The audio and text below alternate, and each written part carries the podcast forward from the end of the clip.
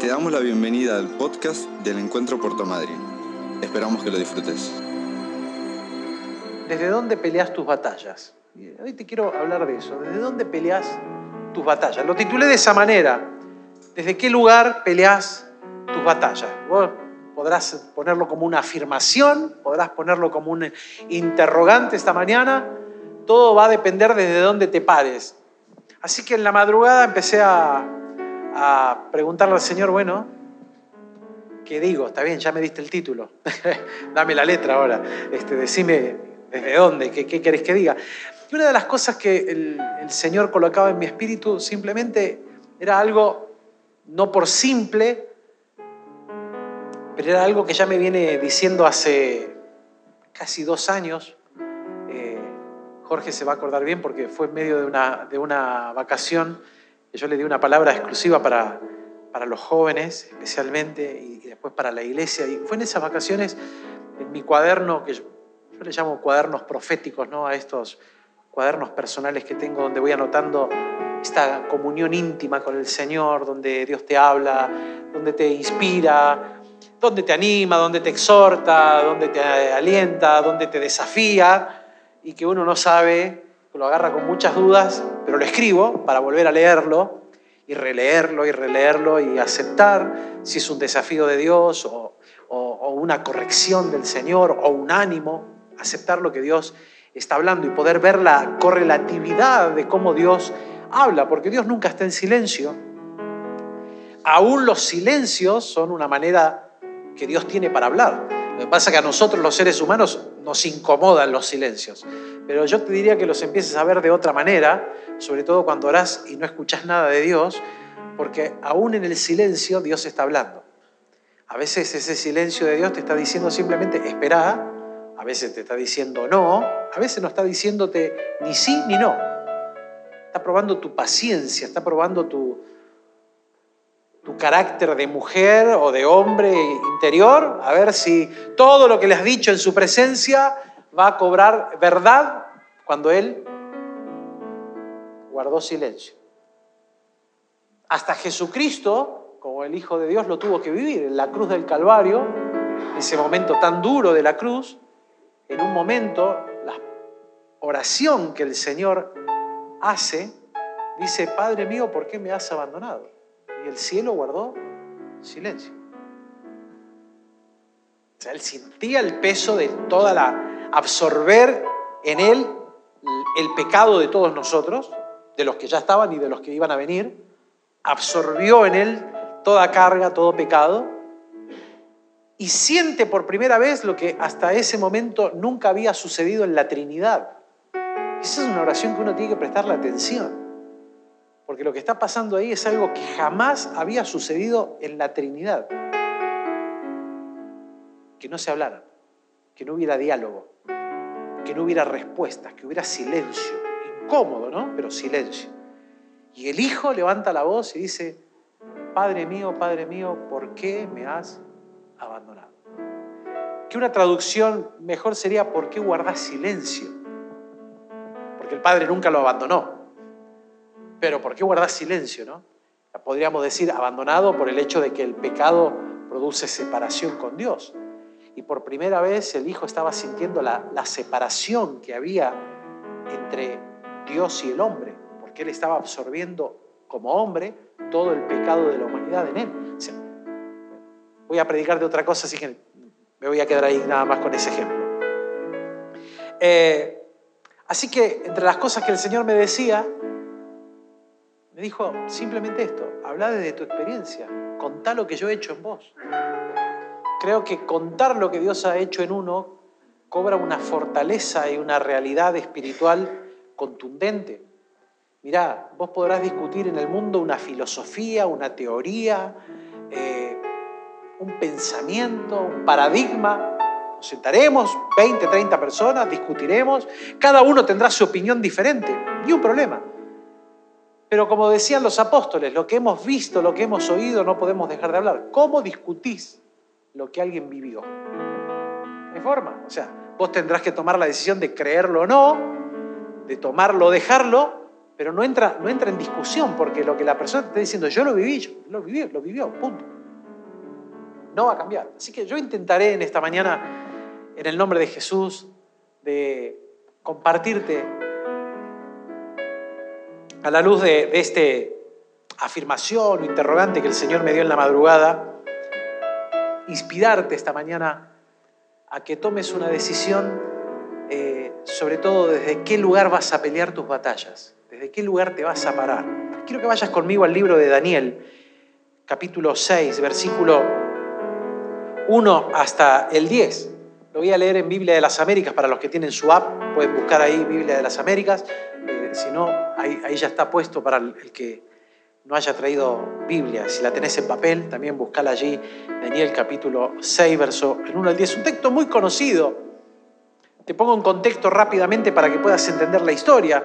Daniel era uno de los príncipes de la nación de Israel y de Judá, especialmente de Judá. Cuando Dios vio que el pueblo había negociado, y escúcheme bien esa palabra, el pueblo de Dios había negociado la presencia de Dios por simples rituales. Eh, muy parecido a lo que nos puede pasar a cualquiera de los que estamos sentados acá esta mañana. ¿eh? Porque la religión o, la rutina de la fe se puede convertir en un algo más, en un- una cosa que uno desarrolla, como ir al club, ir al gimnasio. Si vas al gimnasio o haces deporte, o andás en bici, o patinás, o jugás al fútbol, o corres, o trotás, eh, o haces, no sé, la carretilla, qué sé yo, lo que hagas, ¿no? Este, jugás a los autitos chocadores, este, te puede pasar exactamente lo mismo vos. Vas, estás, entrás, salís y te acostumbras a que a ese lugar vas lunes, miércoles y viernes, o vas todos los días de tal horario a tal horario, etcétera, etcétera. Tu, propio trabajo se puede convertir en una rutina. Sabes que te tendrás que levantar a las 7 de la mañana, o a las 6, o a las 5, que te bañás, te tomas un cafecito, un té, un mate rápido y arrancás. Ocho horitas de trabajo, salís a tal horario, volvés a casa y ya tenés todo el plan armado. Y se convierte en una rutina. Rutina que en algún momento empieza a pesar. Porque por más que sea algo natural de la vida, te empieza a pesar, te, cansa. Por eso necesitamos las anheladas. Aleluya. ¿eh? No te lo reveló ni carne ni sangre. El cansancio te lo eh, Las anheladas vacaciones o los feriados. Qué cosa más linda, ¿no? Los feriados. Por eso los feriados acá no ponemos ninguna actividad. Disfrutarlo en familia. Pasarla bien en familia. Este, como para que descanses y aproveches ese tiempo. Los esperamos porque rompen nuestra rutina. Y ahí nos damos cuenta que la vida se convirtió en una rutina y que nos agota y que nos cansa y que etcétera, etcétera. Y con la fe puede pasar lo mismo. Uno se acostumbra a ir a la iglesia, se acostumbra a una reunión, se acostumbra a cantar, se acostumbra a adorar, se acostumbra, y permitime la palabra para unirme al- a lo que está, vamos a leer, al ritual. Y el pueblo de Judá y de Israel se habían acostumbrado al ritual de ir a buscar a Dios, al punto tal que rebajaron a Dios, a la simpleza de un templo. Entonces Dios, haciendo corta la historia larga, envía un juicio, un juicio a su propia nación, a su propia casa, por haber rebajado la intensidad de la búsqueda, por haberlo rebajado a él en esa búsqueda, por haberlo tomado como algo más que pueden buscar como algo más que yo puedo considerar necesario o innecesario en mi vida. Y obvio que Dios, si eligió un pueblo con quien identificarse, lo eligió para que ese pueblo sintiera una necesidad diaria de contacto, de relación, de búsqueda, de palabra con, con su creador, con su fundador. Imagínate vos el día de mañana a Nico casado. Ima- Imagínatelo a Nico Casado. Yo recién lo veía ahí adelante. A esta tribu, ¿no? Estos tres que estaban acá, esta terna. Estaba eh, tu hijo, estaba el Martincito y estaba el, el Ma- el Mario, el Mario chiquito, porque eh, Mario no puede negar la paternidad, ¿eh? Marito en chiquito. Este, me lo imaginaba a los tres dentro de un par de años, ¿no? Y pensaba, qué lindo construir amistades así en la iglesia, Qué lindo construir relaciones así. Pero Vayámonos a unos años más adelante donde ellos se casen. ¿Vos te imaginás que Tincho ni te visite? Lo, mínimo, ¿no? Que, ni venga, ¿viste? ¿Te imaginás a, tu hijo que ni aparezca por la casa? Mira, mira, la madre ya está haciendo. a las madres, sobre todo, les empieza a crecer algo acá, ¿no? Porque uno espera que vuelvan. Vos estás más pronto que, que se te case la nena, ¿no? Este, qué duro que es eso, che. Pe- pega, ¿eh? Pega, pega, eh, pega. Pero viste que la, ley de la vida, ¿no? O sea, digo por edad, no porque el muchacho esté pronunciando nada todavía. Pero, este, claro, vos te imaginás que de repente no venga a verte. No, ¿viste? O sea, y, si, en los años cuando te hagan abuelo no te traigan el nieto o la nieta, pe- peor, ¿viste? No, no. Uno viaja y se, se lo demanda, uno se lo demanda.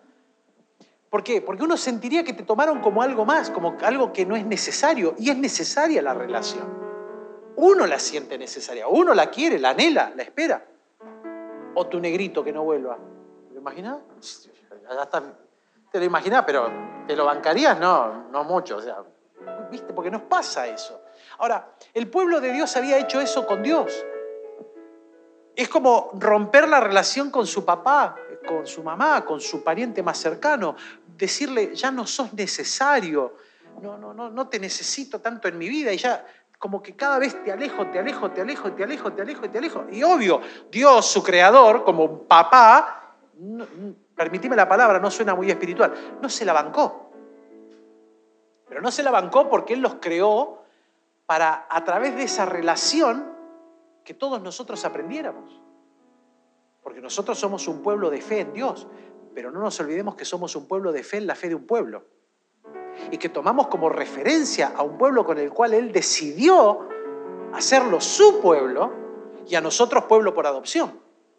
Entonces nosotros entendemos el carácter, la calidad, la cualidad de Dios a través de esa relación con su pueblo. Y su pueblo lo negó, su pueblo lo tomó como un algo más, como una rutina más, lo empezó a abandonar y Dios envió un juicio. Y los lleva deportados a Babilonia. Así que Nabucodonosor empieza a llevarse gente. En la, segun- en la primera parte de la deportación, él se lleva a los príncipes de Israel y de Judá los que tenían que liderar, los que tenían que en, en los años entrantes gobernar, llevar adelante al pueblo, conducirlo. Fíjese que astuto, se llevó el liderazgo. Y se lo lleva y se lo lleva cautivo. Y ahí Dios usa a Daniel y usa a sus tres amigos, que encima les cambian el nombre, etcétera, etcétera. Los lectores de la Biblia recordarán, les quisieron hacer comer la comida de, Nabucodonosor. Eh, ellos dijeron que no, que se iban a conservar para Dios, que iban a respetar sus tradiciones eh, de acuerdo, no por una tradición en sí, sino iban a respetar que Dios había determinado leyes, estatutos para ellos, para cuidarlos. Y en ese cuidado bendecirlos. Y ellos no estaban dispuestos a negociar ni el cuidado ni la bendición de Dios. Paréntesis ministerial. Hay que tener cuidado en la vida cuando uno negocia la bendición y el cuidado de Dios. Porque Dios no te lo va a venir a demandar, no te va a pinchar el brazo y te va a decir, eh, eh, eh, eh, eh, eh. Pero en el tiempo eso se empieza a manifestar visiblemente. Cierro el paréntesis. El pueblo negoció, pero estos que fueron deportados, no. Ellos no negociaron ni la bendición de Dios, no la negociaron para nada, ni, ni el obedecer al Señor, no lo negociaron para nada. ¿Les costó caro? Sí. ¿Les costó momentos difíciles? Sí. Y fíjese lo que dice entonces eh, Daniel aquí en la Biblia. Le pareció bien a Darío constituir sobre el reino 120 sátrapas que gobernaran en todo el reino. Palabra más, palabra menos, levantar gobernadores. ¿Eh? Dividió la región, intendente o gobernador, como usted quiera. ¿eh? Dijo, necesito gente que la lidere. Y levantó 120 o li- líderes, intendentes, gobernadores, no sé, usted póngale la palabra como para poder entenderlo en nuestro contexto. Y sobre esos 120 colocó a tres funcionarios que iban a liderar a esos 120. Y aclara, uno de los cuales era Daniel, a quienes estos sátrapas rindieran cuenta para que el rey no fuera perjudicado. Pero este mismo Daniel sobresalía entre los funcionarios y sátrapas porque había en él un espíritu extraordinario. Otra versión dice, había en él un espíritu superior. De modo que el rey pensó ponerlo sobre todo el reino. Marcaba tanto la diferencia Daniel que el rey Darío dijo, este tipo está para más. Tiene que gobernar a todos estos, ponerlos sobre toda autoridad en el reino.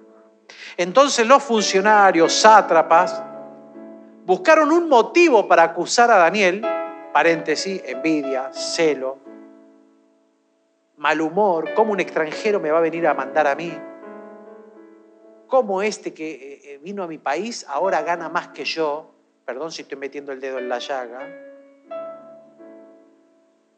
la Biblia me dice que aprenda a amar al extranjero. Y no solo al extranjero de otro país, al que viene de otra provincia y demás, ¿viste? Pero viste que te agarra un escosor cuando el otro gana más que vos, le dieron el mejor puesto. Y vos decís, yo, vivo acá y este vino. ¿Por qué? Bueno, esto es lo que le estaba pasando a los 120, celo, envidia. Así que empezaron a buscar un motivo para acusar a Daniel con respecto a los asuntos del reino pero no pudieron encontrar ningún motivo de acusación ni evidencia alguna de corrupción, por cuanto él era fiel y ninguna negligencia ni corrupción podía hallarse en él. Entonces estos hombres dijeron, no encontraremos ningún motivo de acusación contra este Daniel, a menos, y subrayo, a menos que encontremos algo contra él en relación con la ley de su Dios. Estos funcionarios y sátrapas de común acuerdo, ¿Me das un poquito más de retorno acá? Porque me estoy escuchando por afuera y me estoy matando la voz, por favor. Eh, estos funcionarios y sátrapas de común acuerdo fueron entonces al rey y le dijeron así, Rey Darío, vive para siempre. Ah, ya lo entraron halagando. Todos los funcionarios del reino, perfectos sátrapas, altos oficiales y gobernadores, han acordado que el rey promulgue un edicto y ponga en vigor el mandato de que cualquiera que en el término de 30 días haga petición a cualquier dios u hombre fuera de ti, oh rey, sea echado en el foso de los leones. Ahora pues, oh rey, promulga el mandato y firma el documento para que no sea modificado conforme a la ley de los medos y de los persas. Cuando caía la ley de los medos y los persas y el rey ponía su anillo, esa ley es irrevocable, no había forma, ni el propio rey podía echarse para atrás, porque ya estaba sellado, punto. Lo que estaba sellado, así se tenía que cumplir. O sea, fíjense la astucia de estos tipos, ¿no? Para tratar de hacerlo caer a Daniel. Llevaron a, la motivación al rey a que haga un edicto con fuerza de ley que lo selle de manera que no se pueda romper para atraparlo a Daniel. Cuando Daniel supo que había sido firmado el documento, versículo 10, entró en su casa, en su aposento superior tenía ventanas abiertas en dirección a Jerusalén y como lo solía hacer antes, continuó arrodillándose tres veces al día, orando y dando gracias delante de su Dios. Algunos datos importantes de este relato, por lo menos seis, rápidos como para entenderlos. Número uno, Daniel había sido puesto en un lugar de influencia. Ya por el solo hecho de ser puesto en un lugar de influencia, empezó a levantar celo, contienda, envidia, bronca, porque era el extranjerito que llegó a ocupar el primer lugar, o el lugar que más de uno que estaba al lado del rey hace mucho tiempo quería. Así que lo primero que notamos es que Daniel es colocado en un lugar de influencia. Segundo, lo que declara el versículo 3, y no puede pasar desapercibido para ninguno de nosotros esta mañana, es que había en Daniel un espíritu superior, dice una versión, o como dirá Biblia de las Américas, un espíritu extraordinario. Y no está hablando de la naturaleza humana, sino que está hablando de lo que había de Dios en él, y lo de Dios es lo que lo hacía resaltar por sobre todos los demás. Por eso Darío, este rey medo persa, decía, hay algo superior en él. No lo puedo describir con qué, qué es, no lo puedo discernir qué es, pero noto que es algo totalmente diferente. Podríamos hoy usar esa palabra para poder entenderla en nuestro contexto. Esta persona es diferente, hay algo diferente en él o en ella que lo catapulta por sobre todos los demás, que va más allá de la capacidad intelectual o de estudio que tenga o, de labor que tenga. Hay algo en él o en ella que lo hace sobresalir por sobre todos los demás. Y tenemos que prestar atención a ese detalle y subrayarlo y tenerlo guardado en nuestro corazón. Lo tercero que va a decir de Daniel, y no es un dato menor, son tres cualidades que había en él. La número uno era que era fiel, la segunda era que era sin vicios y la tercera es que no tenía fallas. Podríamos decir que Daniel era un tipo de palabra. Para Daniel, blanco es blanco, negro es negro. Ya vemos que él marcó la cancha desde el primer día que lo llevaron deportado. No me voy a contaminar con la comida del rey porque yo tengo la bendición de Dios sobre mi vida y no estoy dispuesto a negociarlo. Así que no voy a comer lo del rey. O sea que él ya estaba siendo fiel a Dios, era un hombre de conducta intachable, era un tipo que no tenía falla, no le encontraban falla, le estaban tratando de hacer pisar el palito y no podían hacerlo. Si lo trajera al día de hoy, tendría que decirte que es el tipo que llega 10 minutos antes al trabajo, porque 5 minutos antes ya es tarde y llegar justo, ya llegaste recontra tarde. Y si llegaste dos minutos tarde, ya estás listo para que te echen. Porque es así. Lo que pasa es que nuestra cultura argenta hace que vos a todos llegues tarde. Y acá hay gente que llega tarde siempre. Yo no la entiendo, porque yo digo a las 5, a las 5. No, 5 y 5, 5 y 2, 5 y 3. Si voy a llegar tarde, me disculpo ya de antemano 40 minutos antes. Mirá, tenía una entrevista estos días con Claudia, justo venía de lo de mi papá, y le dije a mi secretaria, le digo, estoy recién saliendo de trailer, decirle que me espere porque voy a llegar 10 minutos tarde. 7 minutos tarde llegué. No sé, de repente se me puso pesada la pata en el acelerador, pero bueno, 7 minutos, le calculé. Este, pero yo aviso con 40 minutos antes, ¿por qué? Porque la persona va a llegar en horario y yo tengo que estar. Así que Daniel era un tipo intachable en esto, ¿no? No le podían hacer pisar el palito por ningún lado. Fiel en su trabajo lo que le dieron para hacer, él era fiel en hacerlo, lo cumplía. Así que en cuanto a, su ética laboral, su moral laboral, su desempeño, su desarrollo en relaciones, no le podían encontrar falla. Fiel, o sea, era fiel encima a un rey que no era su rey, era fiel a un gobierno que era, no era su gobierno, pero era fiel. No tocaba lo que no tenía que tocar, no, no era corrupto, como muchos de los otros sátrapas eran corruptos, etc. No, él era fiel. Y estas tres características también ayudan a hacer que él sobresalga. Cuarto, en cuanto a su trabajo no encontraban nada para acusarlo, lo persiguieron por cuestión, y subrayo, de su amor a Dios. Parece que estoy leyendo el diario de hoy. Porque en el mundo que nos toca vivir, hermanos y hermanas, no te van a perseguir por cómo haces tu trabajo tenés que empezar a preparar porque te van a empezar a perseguir por tu amor a Dios. Los chicos que están en la secundaria, en la universidad, son los que más lo viven, ya desde la primaria. Pero me voy a la secundaria que ya empieza un poco el debate, ¿no? Esto de debatir, de conversar, de poner un punto, que el profesor debía ser un mediador, pero que a veces no es un mediador, sino que es alguien que tiene una postura y la, y la quiere imponer, este, etcétera, etcétera. Y si vos pensás de una forma diferente, listo, ya estás catapultado como el grano en la cara, fuera del sistema. Lo hemos vivido con todo esto de la ley del aborto, etcétera, etcétera, donde nuestros hijos no podían decir o defender públicamente en la escuela que estaban a favor de la vida, porque como hicieron en la escuela 710 a una de nuestras chicas, hasta la hicieron parar fuera de la fila. Eso es discriminación. Eso es no respetar que vos pensés diferente. Pero claro, el sistema lo aprueba, ¿no? Ahora, te van a perseguir no por hacer las cosas bien en lo terrenal, la persecución que va a venir es por tu amor a Dios. Va a empezar a quedar cada vez más expuesto una persecución por amar a Dios.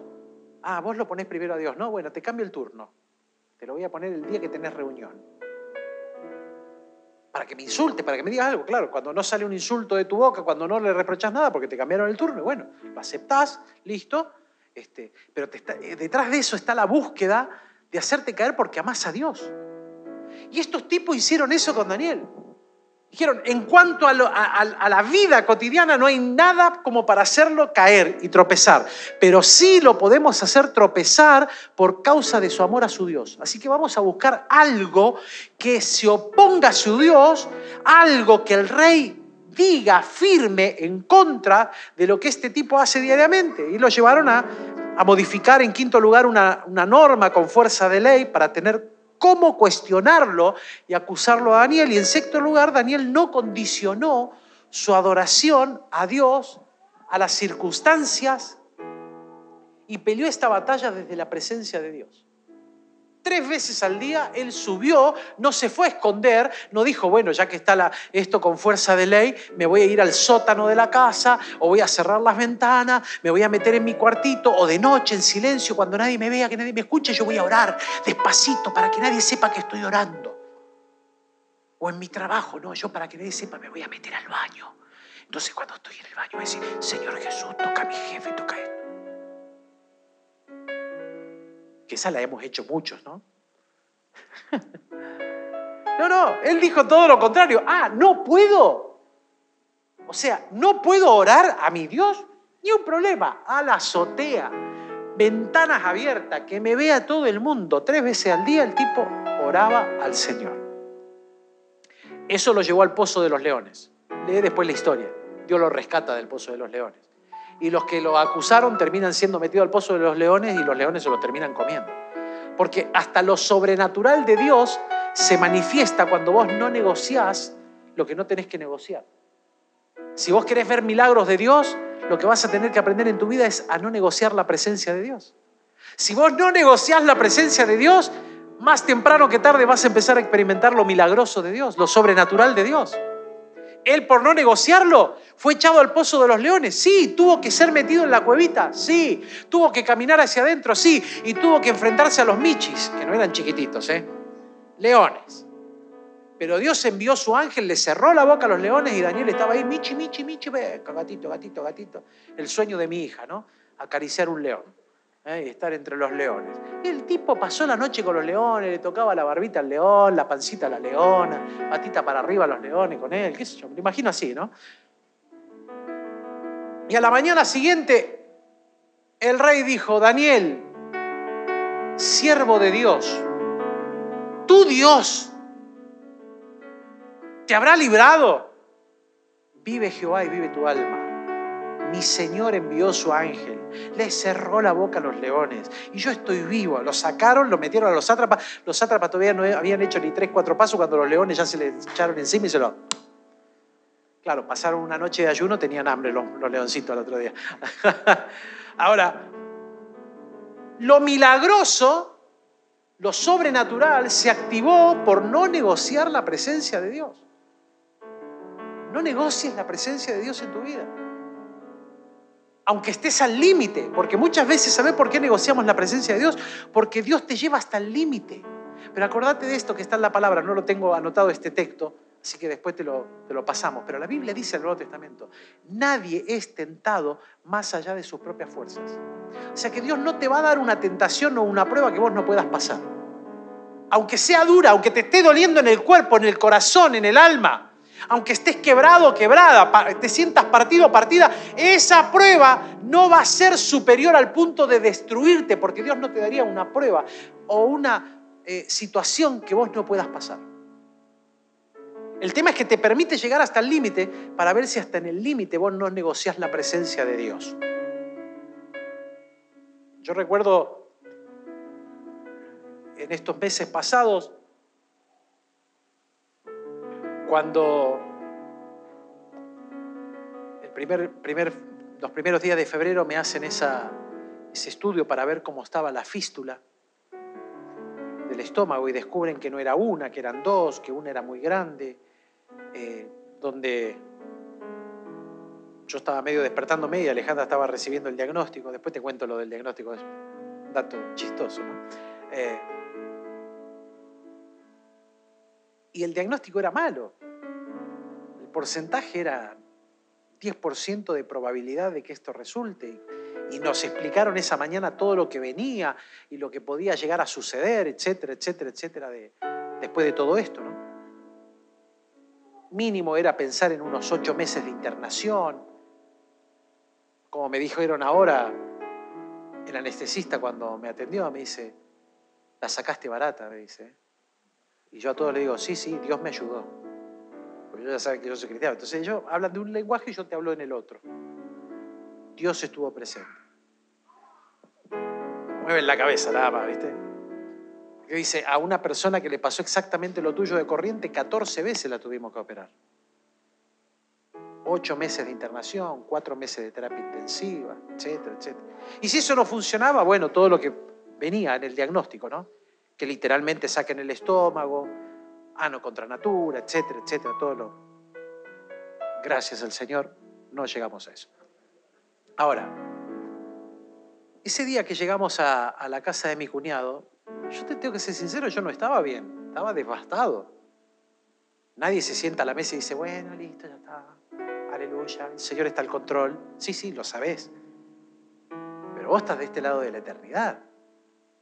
Y acá no, acá no hay título que uno pueda tener, acá esto se te cae al piso, chao, tiralo, al tacho. Sos uno más. Y tenés que enfrentar tu día malo. Yo me acuerdo que mi cuñado se para a mi lado y me, porque me vio tan mal, me dice, decime qué necesitas, qué hago, qué necesitas. Me, me siento impotente, me dice, ¿qué hago? Y yo llorando lo único que le decía es, necesito estar en mi iglesia. Yo necesito ir a mi iglesia. Dice, no se hable más. Por un mes me acompañaron a, a Guillón, después ya empecé a ir solo en el auto. Esos dos meses siguientes de, de, estarme congregando en la iglesia, yo cada domingo, yo era ministrado desde el momento que me abrían el portón de atrás para entrar el auto y me bajaba del auto y me agarraba un ujier. Yo lloraba desde que me abrazaba el ujier hasta que me iba y me volvía a subir al auto. No tenía palabras tenía dolor, tenía una situación incómoda, no sabía cómo se iba a resolver. Pero yo sabía que tenía que estar en la presencia de Dios, porque toda situación se resuelve en la presencia de Dios, no por fuera. Yo necesitaba de, de la iglesia, necesitaba de la contención de mis hermanos, de mis hermanas, del apapacho, del abrazo de, de, de Lugier a, a los pastores. Que me ungieran con aceite, que me oraran, que me pusieran una mano, que, que, hagan lo que quieran, pero yo necesitaba estar parado ahí, ahí, como viste más de una foto mía parado ahí. Cada canción yo me la lloraba porque no podía ni cantarlas, me ministraba, cada cosa me ministraba. Entonces yo me fui resolviendo el dolor, la angustia, el, la, incógnita de cómo será esto. ¿Saldrá? ¿No saldrá? Eh, señor, vos podés multiplicar el 90%, o sea, ellos dicen 10, pero vos sos el dueño del 90, vos sos el dueño del 100, vos sos el dueño del 1000%. O sea, ¿qué vas a hacer? Fue en medio de la presencia del Señor que tuve una visión muy particular, una de esas mañanas en que estaba en la iglesia. Verme parado y simplemente una mano así y un dedo apoyarse acá, donde estaba el agujerito. Llegué, se lo conté a mi cuñado, de los días que Alejandra estaba acá. Y empezamos a orar. Dios lo cerró. Dios puso su dedo. Y es lo que creemos, es lo que pasó. Este agujerito de acá donde estaba el, el drenaje tenía que cerrar en cuatro meses a cinco. En un mes y diez días cerró completamente. O sea, el proceso de aceleración. Dios colocando su dedo. Ahora, ¿dónde recibís esa inspiración? ¿Dónde recibís la fe para pelear la batalla? ¿Dónde recibís el ánimo? ¿Dónde recibís el tener la prueba pero salir con algo distinto en la presencia del Señor? ¿Qué hizo Daniel? Le dijeron, ok, no te puedo hacer caer por nada de lo natural porque sos un tipo fiel, porque sos un tipo que no tiene vicios, porque sos un tipo de palabra, porque lo haces bien, o sea, no tengo forma de hacerte caer, te voy a hacer caer con relación a tu amor a Dios. Porque yo sé que vos no vas a negociar tu amor a Dios. Entonces voy a, vamos a hacer que se arme una ley que se oponga a tu Dios Y así te vamos a frenar. Y él dijo, aunque me cueste la vida, yo no me freno. Lo mismo que decidieron sus tres amigos cuando hicieron la estatua, ¿te acordás? Le dijeron, el que no se postre y la adore, va al horno de fuego y los tipos, no nos vamos a arrodillar. Arrodillate o te mato. Mátame, yo no me arrodillo. Y si Dios quiere me salva. Y si no me salva, esta tarde o en un ratito estoy en la presencia del Señor. Y si me salva, vos vas a ser humillado. O sea, gano de las dos formas gano yo, no ganás vos. Pablo lo diría de otra manera. Para mí el morir es ganancia, porque el vivir es Cristo. También no estaba negociándolo, porque él las cosas las resolvía en la presencia del Señor. Hace algunos años una frase que Dios me hizo comenzar a decir y luego escribir, que me la has escuchado más de una vez, es esta. La vida cristiana no está pensada para vivirse solo o sola, sino para vivirla en comunidad y en relación con Dios. Por eso más de una vez cuando alguno ha tenido una circunstancia difícil, vos escuchás de mí, bueno, ¿de dónde la vas a pelear? ¿Lo vas a pelear solo, sola? ¿O lo, vas, o lo vamos a pelear en comunidad de fe?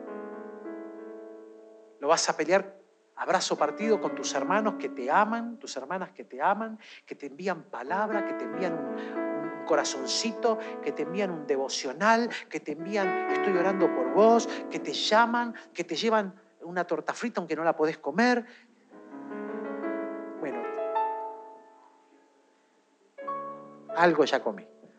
Eh, así que bendecime, ¿eh? no, no, no, no pares esa bendición, Gladys, no. Este, eh, vos sos bendecido en el cuerpo.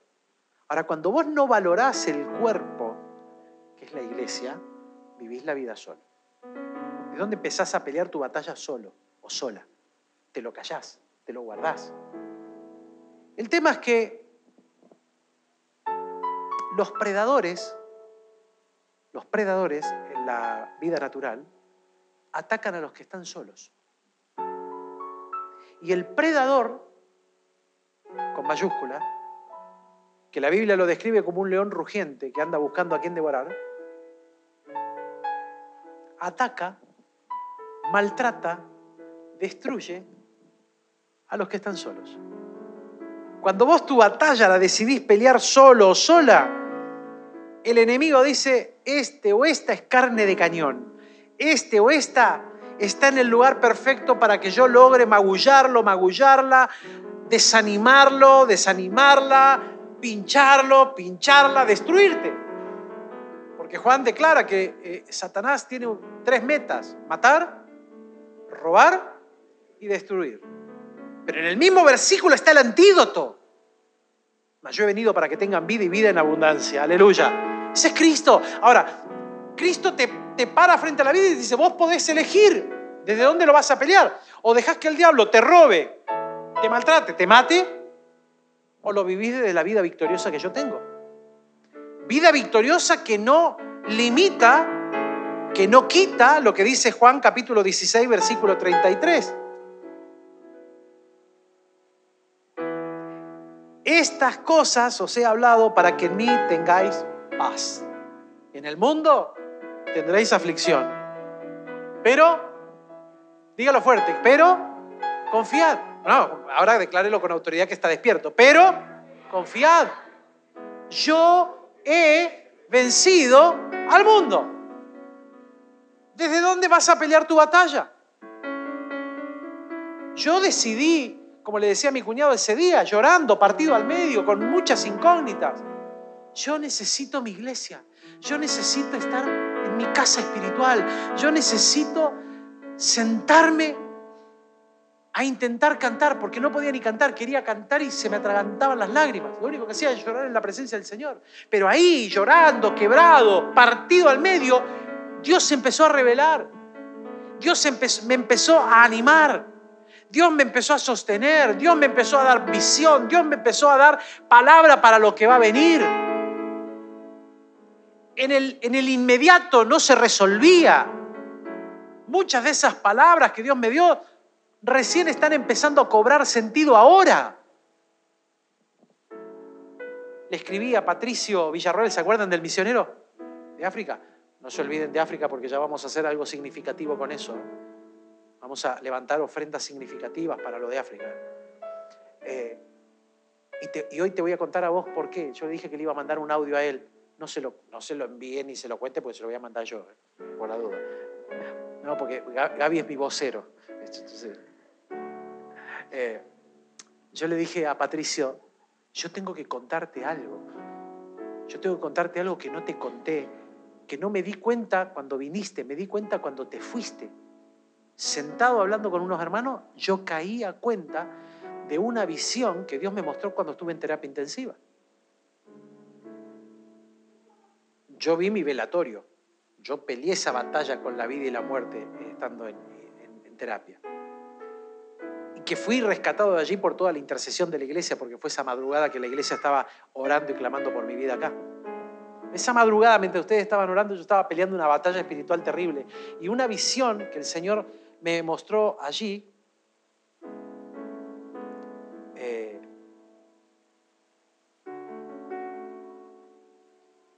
fue que en medio de la entrada, cuando yo entraba, viendo la cantidad de gente y la cola de gente que había para entrar al velatorio, aquí en la iglesia, allí al fondo, cuando entraba, yo saludaba a una princesa africana, vestida típicamente con, con su atuendo africano. Entonces en el sueño le decía, gracias por venir, porque ella estaba ligada espiritualmente con nuestra iglesia. Y luego vino Patricio, del Congo, de África. Yo caí a cuenta de esto dos días después que él se fue. Dije, ah, no era casualidad. Y creo que Dios tiene un plan con nuestra iglesia en, en unión con Congo, África. Y vos decís, desde Puerto Madryn, bendecir el Congo, África, sí. Porque acordate lo que pasó con Belén. Belén, pequeña y Efrata. O sea, no tenida en cuenta. De vos sale el Salvador. Yo creo que de acá va a salir bendición para el Congo. Así que, amén.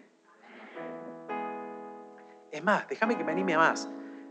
Creo que Dios va a inspirar gente de acá, no solo para que sembremos económicamente y bendigamos Happy Children, sus tres hogares y más de 300 niños huérfanos, sino que creo que Dios va a despertar gente que va a ir a trabajar allá.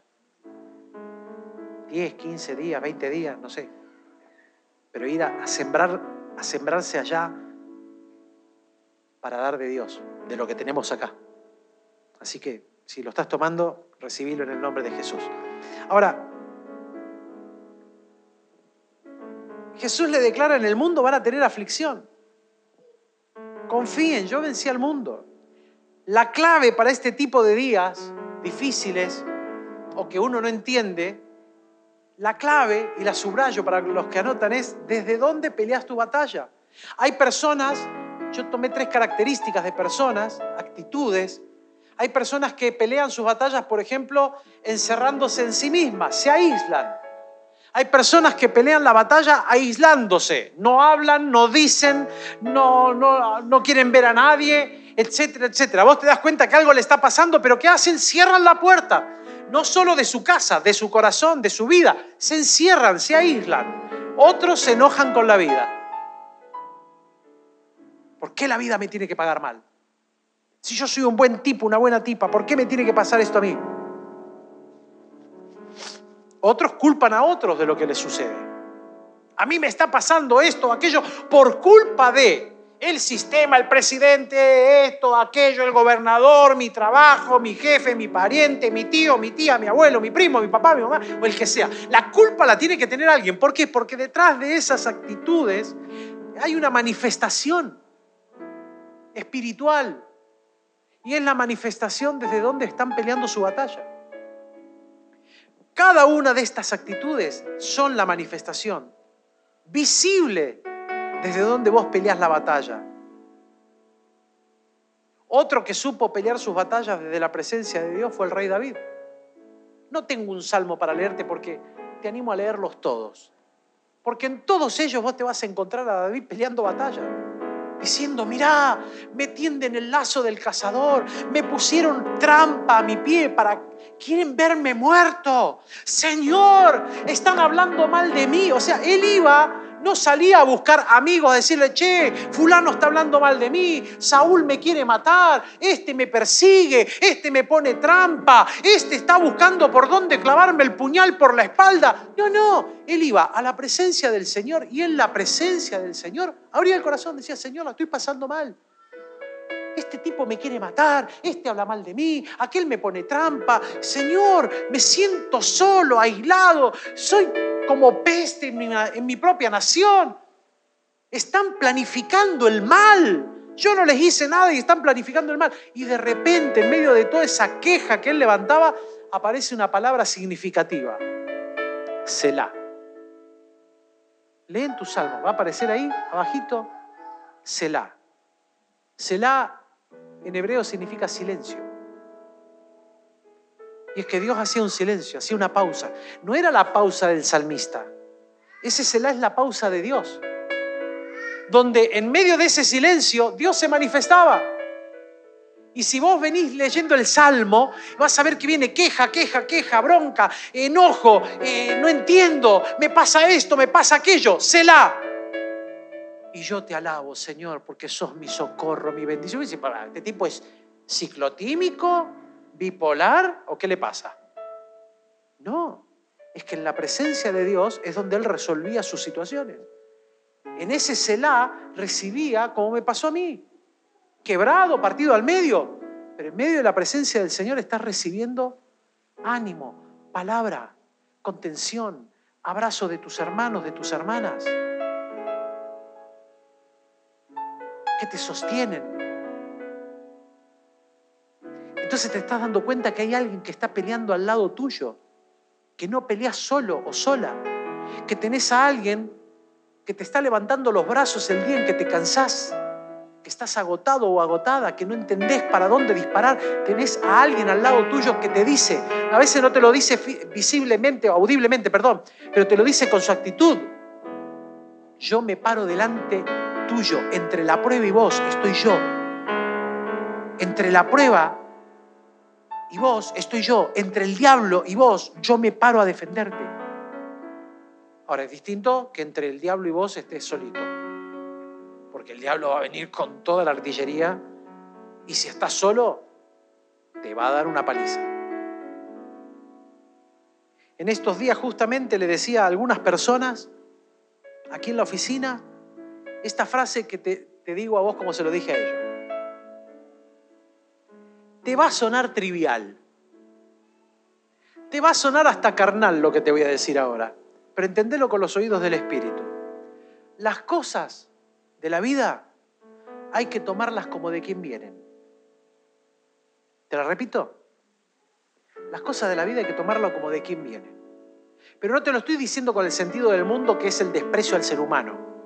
Porque en el mundo cuando te dicen, tomalo como de quien viene, decir, no le dé valor, ya está, desestimalo.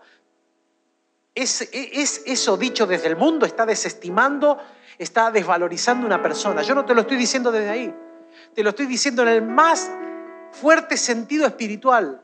Aprende a tomar las cosas como de quien vienen. Hay que tomar las cosas como de quien vienen. Y esto es que, las, que hay que entender si te lo dijera de una forma mejor, hay que entender desde dónde nace lo que te está pasando. Las pruebas pueden ser por un tema emocional. Entonces, entendé de dónde vienen, toma el control de tus emociones. Las pruebas pueden ser por un tema de enojo. Entonces entendé, tomalo como de quién viene viene desde el enojo. Entonces toma control y dominio propio de tu carácter. La prueba puede ser por un tema espiritual.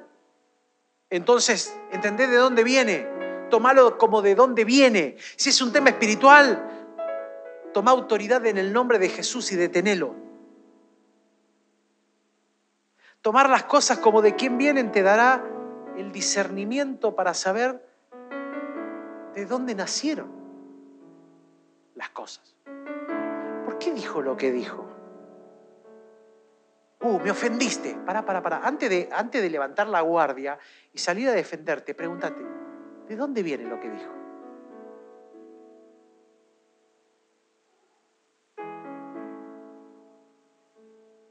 Y después que disiernas de dónde viene, atacás de dónde nació eso.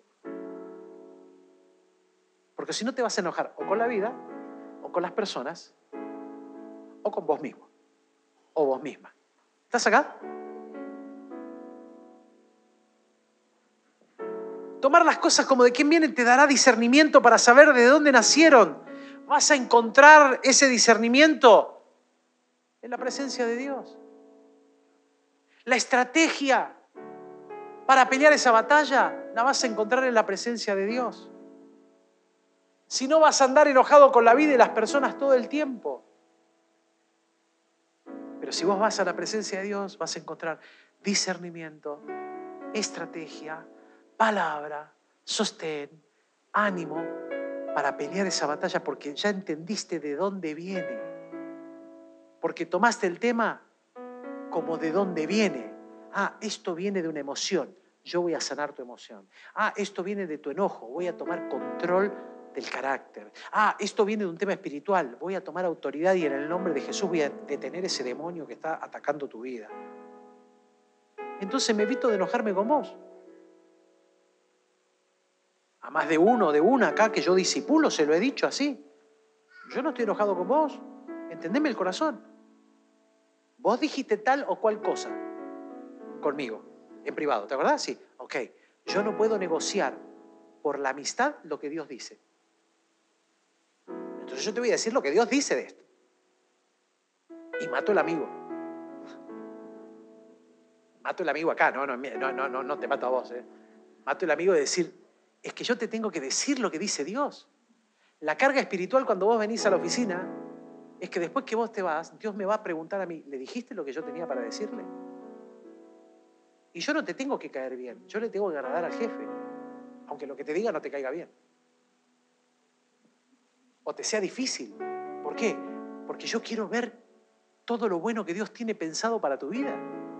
Y para ver todo lo bueno que Dios tiene pensado para tu vida, a veces hay que ser antipático y decirte lo que Dios dice del tema. ¿Por qué? Porque estoy tratando el tema desde dónde viene, no desde quién lo porta.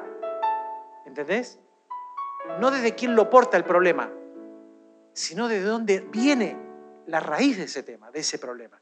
Por eso yo quiero animarte esta mañana a pelear tus batallas desde el lugar correcto y preguntártelo o afirmártelo desde dónde peleas tu batalla.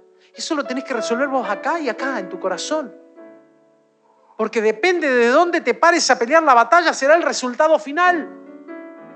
Tanto Daniel como David, lo que podemos observar en estos dos hombres es que además del carácter formado por Dios en su presencia,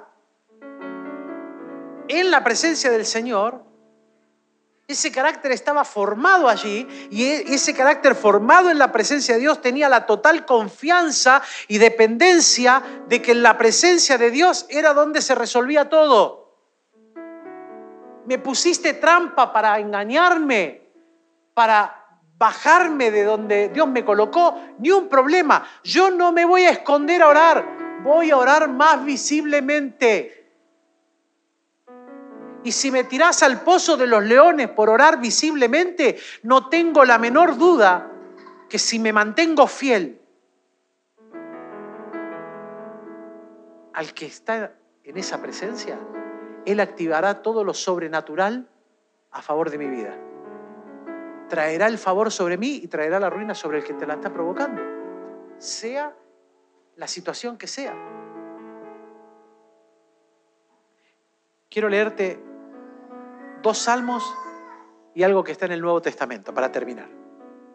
Salmo 17.2 dice, de tu presencia procede mi, vindicación. Vean tus ojos la rectitud. Salmo 114.7, a la presencia de Jehová tiemblan la tierra, a la presencia del Dios de Jacob. Por eso fue significativa esta canción que cantabas, que yo te dije en la parte 2 sostienes los corazones. O ¿dónde, ¿dónde yo voy a entender que Él sostiene mi corazón?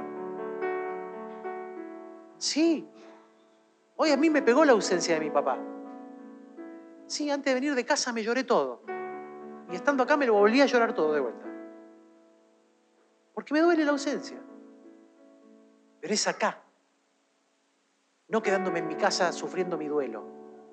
Es acá, en la presencia de Dios, donde yo voy a ser consolado, donde voy a ser fortalecido, donde Dios me va a dar palabra, donde Dios me va a dar ánimo. Es en la presencia de Dios donde yo resuelvo mis problemas. Es en la presencia de Dios cuando tengo un hijo conflictivo, bueno, no, no en mi caso, en este momento por lo menos. Pero cuando he tenido algún conflicto, fue en la presencia de Dios donde lo resolví. Donde hay una cuestión difícil, es en la presencia de Dios. Yo clavo la rodilla acá, me paro acá, acá es donde canto, acá es donde no negocio. El diablo no apagará mi fe, no apagará mi gozo, no apagará mi canto, no apagará mi voz. ¿Por qué? Porque si Jehová está en medio de mí, poderoso, se gozará sobre mí con cántico. ¿Cómo, si Él canta, ¿cómo no voy a cantar yo? Si Él sigue cantando en medio de mi prueba, ¿cómo yo no voy a abrir mi boca a cantarle a Él en medio de mi prueba? Entonces no lo voy a negociar. Los apóstoles dijeron en Hechos 2.28, me hiciste conocer los caminos de la vida, me llenarás de gozo con tu presencia. ¿A dónde recibieron la revelación del camino de la vida? En la presencia del Señor. Ay, pastor, ore por mí. Yo necesito saber qué quiere Dios de mí. Yo cuando me, piden orar de esa manera, yo oro, pero oro con lástima, te soy sincero. ¿Sabes por qué digo con lástima? Porque digo, lástima, me estás dando el, el, honor a mí de saber lo que Dios te quiere decir a vos. No es por lástima por vos, ¿eh? sino lástima de que vos no quieras conocer el camino. Porque ¿cómo se puede conocer la voluntad de Dios? Y si estás lejos de la presencia no la vas a conocer nunca. Pero si vos te metes en la presencia de Dios, Dios habla todo el tiempo. Dios habla todo el tiempo, todo el tiempo, todo el tiempo, todo el tiempo, todo el tiempo. Decirlo conmigo, todo el tiempo. Ay, pero ¿cómo? Todo el tiempo. Abrí los ojos y date cuenta que Dios habla todo el tiempo. Lo puedo ver hasta en los dos inmensos y pesados cachorros que tengo en este momento en mi casa. Que me dan ganas de fletarlos. Pero hay uno de ellos, el Chopi. Vos lo agarrás te llora, es, un maricón, te llora, ah, ah, llora por todo. Y cuando la agarrás, ¿sabes lo que hace? Se da vuelta. Pata para arriba, panza al aire. Vos sabés que, si no lo sabías, yo le pregunté a un veterinario por qué hacen eso los animales. Me dice, cuando el animal se siente seguro te da la panza, porque es el lugar más débil que tiene. Y cuando tu cachorro se da vuelta y te muestra la panza, se hace débil delante tuyo porque se siente seguro, sabe que vos no lo vas a lastimar. Y hasta en eso a mí me habla Dios. Tengo una amiga, pastora acá en Zapala, que se sanó de un cáncer de útero hace un montón de años atrás, año 95. Cuando la llevamos para sacarla de su entorno, de su bochinche, de su ruido, la invitamos al cine a ver El Rey León. Y cuando aparece Mufasa en la nube y le dice al rey león, recuerda de quién eres hijo, recuerda de quién eres hijo y toma tu lugar, ahí le dice en el ciclo de la vida, ella sentía como Dios el Padre le hablaba y le decía, recordá de quién sos hija y toma tu lugar. Empezó a sentir un calor tan intenso. Se fue a hacer todos los estudios, estaba totalmente sana. El Señor lo operó esa noche mirando el Rey León. Así que no me vengas a decir que Dios no habla. Dios habla, ¿cómo? Todo el tiempo. Todo el tiempo. El tema es, si vos vas a buscarlo a su presencia, es que vas a discernir cómo Él habla todo el tiempo. Pero si vos no estás en la presencia de Él, Dios va a empezar a hablar y a vos te va a parecer como que es cualquier otra cosa y no vas a discernir que es Dios que te está hablando, que te está inspirando, que te está diciendo algo ay, esto, esto que estoy soñando debe ser la pizza de anoche. Me debe haber caído mal el Roquefort.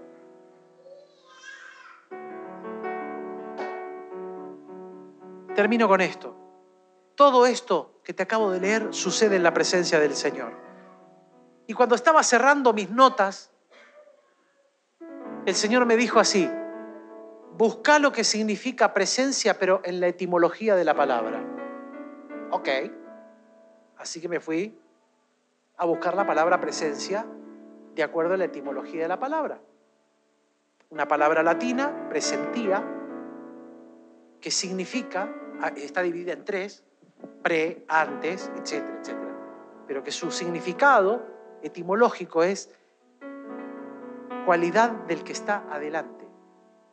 Y yo cuando leí esto, el Espíritu me, impactó. Porque todo depende delante de quién estés parado para resolverte en la vida. Buscar la presencia de Dios es pararme delante de su cualidad. Cuando yo voy a la presencia de Dios, yo me paro delante de su cualidad. Ya no soy yo, es Él. Y yo me resuelvo en Él. Yo no sé dónde te estarás resolviendo esta mañana, pero yo esta mañana decidí resolverme en la presencia del Señor. Y ahí recupero fuerzas, ahí recupero ánimo, ahí recupero palabra, propósito, destino, ánimo, fortaleza. Todo depende delante de quién estés parado, te resolverá la vida. David declaró, una cosa pido y esa buscaré, habitar en tu presencia. Esto es dar, es estar delante de su cualidad. Él dijo, yo voy a resolver una cosa, estar parado delante de tu cualidad. No me voy a parar delante del problema, me voy a parar delante de aquel que gobierna sobre los problemas. El problema ya lo tengo, lo llevo conmigo delante de Él. A ver qué vas a hacer problemita delante de Él. Delante mío me estás haciendo pedazos. Delante mío me tenés apagado o apagada. Delante mío me tenés quebrado o quebrada. Pero yo te voy a llevar delante del que tiene autoridad. Yo me voy a resolver delante de Él. Vamos a ver cómo te va a vos, problema. Y yo hasta el día de hoy no he visto problema sin resolverse delante del Señor.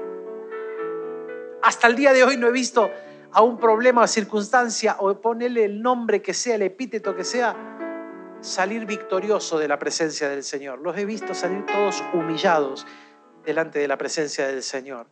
Parate esta mañana delante de Dios. Parate esta mañana delante de toda su potencia y pelea desde el trono de su presencia cada batalla resolvete en la vida. Resolvete en la vida, pero resolvete en la presencia de Dios.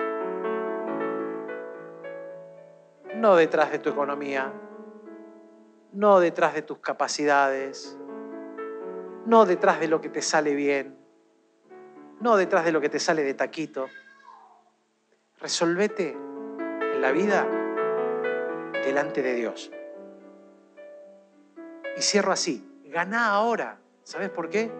Porque la Biblia declara, para el que cree como para el que no cree, que llegará un día que todos tendremos que estar parados delante de su presencia. Y allí vendrá el juicio. Y Dios nos hará juicio a todos. Al que lo ama y lo recibió en su corazón como al que no lo ama y nunca lo quiso recibir. Al que lo ama, luego de que le lea el prontuario, va a sacar una hoja. Ah, estás lavado con la sangre de mi Hijo. Entra en el gozo del Señor. Y al que no lo amó y no lo recibió, que también le va a hacer juicio, le va a decir, esto no está en tu vida, te espera el fuego eterno. Te espera la segunda muerte, que es peor que la primera. Porque la primera solo es dormir hasta que estemos delante de su presencia, porque resucitarán los muertos delante de él. Y ahí vendrá la segunda muerte.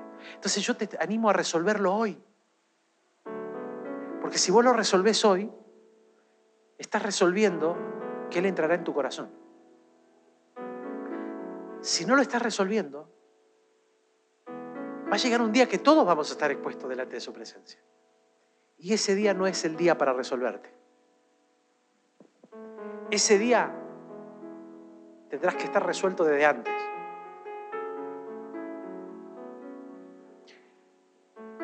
En la matemática de Dios te diría que ahorres tiempo,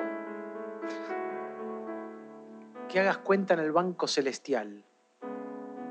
Yo estoy en deuda en ese banco. Mi cuenta en el banco de Dios está en rojo, dice deudor, pero tiene una franja cruzada que dice pagado por la sangre de Cristo. Aleluya. Entonces, resolvete en la presencia de Dios. Si hay un lugar al que hay que ir, es ahí. Para que cobre sentido esto que cantaba Cintia. ¿Lo podrás cantar por una vez más, esa parte 2? Al que sostiene las estrellas, hoy levantamos a lo más alto, al que sostiene los corazones.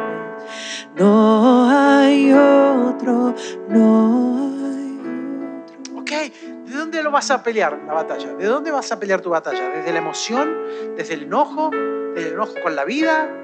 ¿Con alguien echando la culpa a alguien de lo que te pasa? ¿O vas a ir a la presencia de Dios y en la presencia de Dios te vas a resolver? Yo te animo esta mañana a traer tus cuentas al Señor. Si lo quieres hacer de esa manera, ponete de pie, vení al altar, el altar está abierto. Toma este lugar esta mañana como ir a caminar hasta Él. Libero a todos los músicos esta mañana. Déjenme solo con el piano para que si vos también tenés que resolver algo, esta mañana lo puedas resolver. Pero vení a resolverte en el Señor. Vení a soltarlo a Dios el tema. Resolvete en Dios. Resolvete en el Señor. No te resuelvas detrás de un enojo, de una bronca, echándole la culpa a alguien, detrás de una emoción cauterizada, frustrada. Resolvete en la presencia del Señor. Y, si estás acá adelante, decirle al Señor, te doy el control. Mira, la mejor oración esta mañana es esa. Te doy el control. No hay otra oración más magnífica, no hay una palabra magnífica esta mañana para pronunciar. No se trata de sacarle un wow a Dios, qué palabra. Se trata de ser sincero, sincera con Él. Y de resolverme en el Señor. Y decirle, te doy el control. Te doy el control. Es en tu presencia que yo me resuelvo esta mañana.